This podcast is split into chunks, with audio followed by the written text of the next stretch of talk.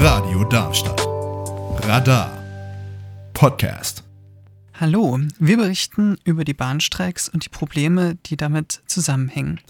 Wie ja jetzt seit den letzten Tagen und Monaten seit November durchaus bekannt ist, zanken sich seit langem die GDL und die Chefs der Deutschen Bahn, also die Gewerkschaft deutscher Lokführer und der Vorstand der DB AG, über die verschiedenen Arbeitsbedingungen. Das Problem an der ganzen Sache ist, dass die GDL wieder mal eine Tariferhöhung fordert und eine Verkürzung von Arbeitszeiten bei gleichem Lohn, die Deutsche Bahn AG bzw. deren Vorstand diese Veränderungen aber nicht unterstützt bzw. nur auf einen Kompromiss hinaus will und nicht die ganzen Forderungen der GDL erfüllen. Konkret fordert die GDL eine 35-Stunden-Woche, ebenso wie eine Anpassung der Mindestarbeitszeiten und Regelungen, wann in welcher Weise Pflichtpausen eingehalten werden müssen. Zum Beispiel nach 120 Stunden Arbeitszeit müsste ein verbindlicher Ruhetag erfolgen, was einerseits auch die Belastung reduzieren würde zwischen oder innerhalb von langen Arbeitsphasen. Weiterhin fordert die GDL, dass keine Verpflichtung mehr besteht zum Leisten von Überstunden, also zusammengefasst eine Verringerung der Arbeitszeit auf 35 Stunden bei gleichem Lohn.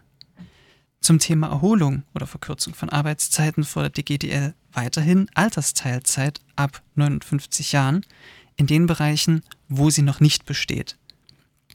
Ebenso wie eine vereinheitlichte Urlaubstagesregelung, unter anderem damit, dass je länger man im Betrieb, also in der Deutschen Bahn arbeitet, man mehr Urlaubstage bekommen soll. Abhängig davon, wie viele Jahre man dort arbeitet, sollten es 29 bzw. 30 Urlaubstage sein. 30 Urlaubstage für den, der 10 Jahre bei der Deutschen Bahn arbeitet, 29 für denjenigen, der 5 Jahre bei der Deutschen Bahn arbeitet. Weitere Forderungen wären einerseits eine Reduzierung der Kündigungsfristen für Arbeitnehmer im DB-Konzern auf das gesetzliche Maß und weiterhin für Werkstattpersonal eine spürbare Verbesserung des Entgeltsystems, ebenso wie für die Netzwerkbetreiber Anrechnungen von Arbeitsplatzübergabezeiten, insbesondere in den Stellwerken. Außerdem für Netzbetreiber eine Ausweitung der Mindestruhezeit zwischen zwei Schichten auf elf Stunden und ein Anspruch auf Überzeitzulage beim Erreichen der individuellen Jahresarbeitszeit.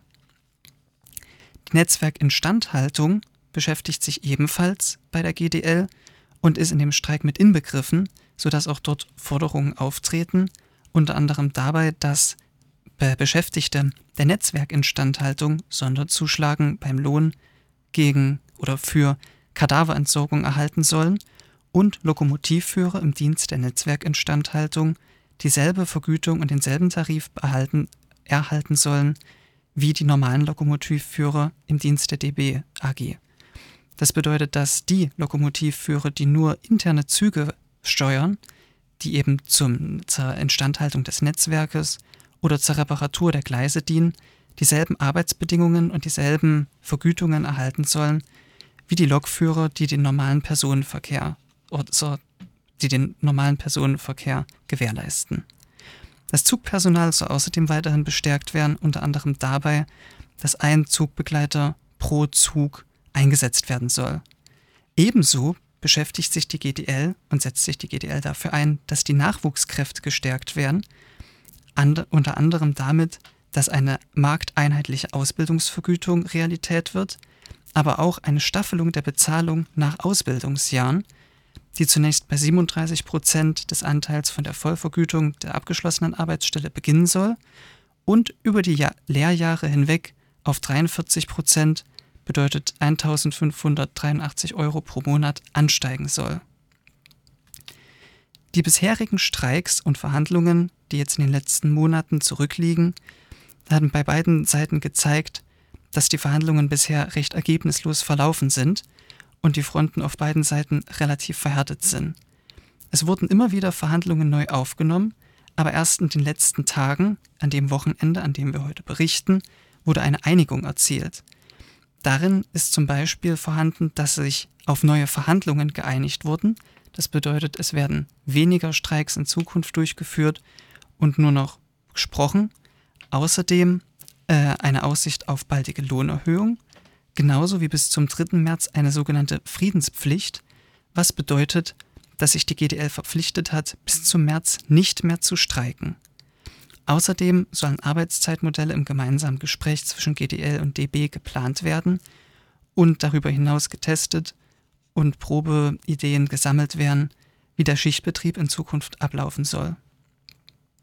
Die aktuellen Streiks sind eben die Reaktion auf die letzten Verhandlungen, wo sich sowohl GDL als auch Deutsche Bahn gegenseitig immer wieder vorgeworfen haben, nicht kompromissbereit zu sein und nicht miteinander reden zu wollen, was auf beiden Seiten zu sehr harschen Tönen geführt hat, dass unter anderem die DB GDL vorhält, unerfüllbare Forderungen zu stellen und die GDL DB vorhält, arrogante oder scherzhafte Angebote zu machen, die man ohnehin als Arbeitnehmer nicht annehmen könnte.